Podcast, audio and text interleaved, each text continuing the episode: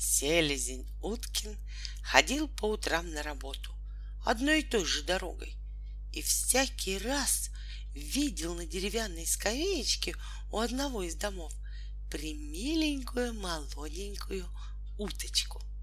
Эта уточка, мало того, что была настоящей красавицей, она еще и всегда приветливо улыбалась.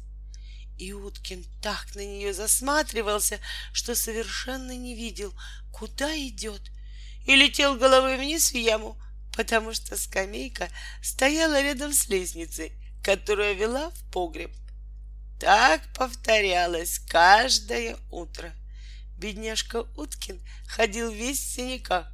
Особенно сильно доставалось его оранжевым лапам. И эта беда случалась не только с ним.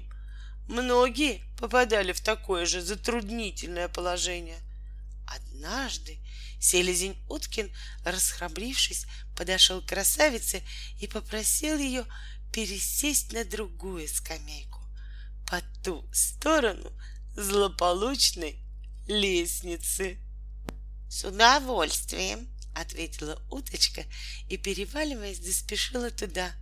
Уткин очень обрадовался и в припрыжку пошляпал на работу. Вот только он, к сожалению, забыл о том, что вечером придется возвращаться домой по той же улице.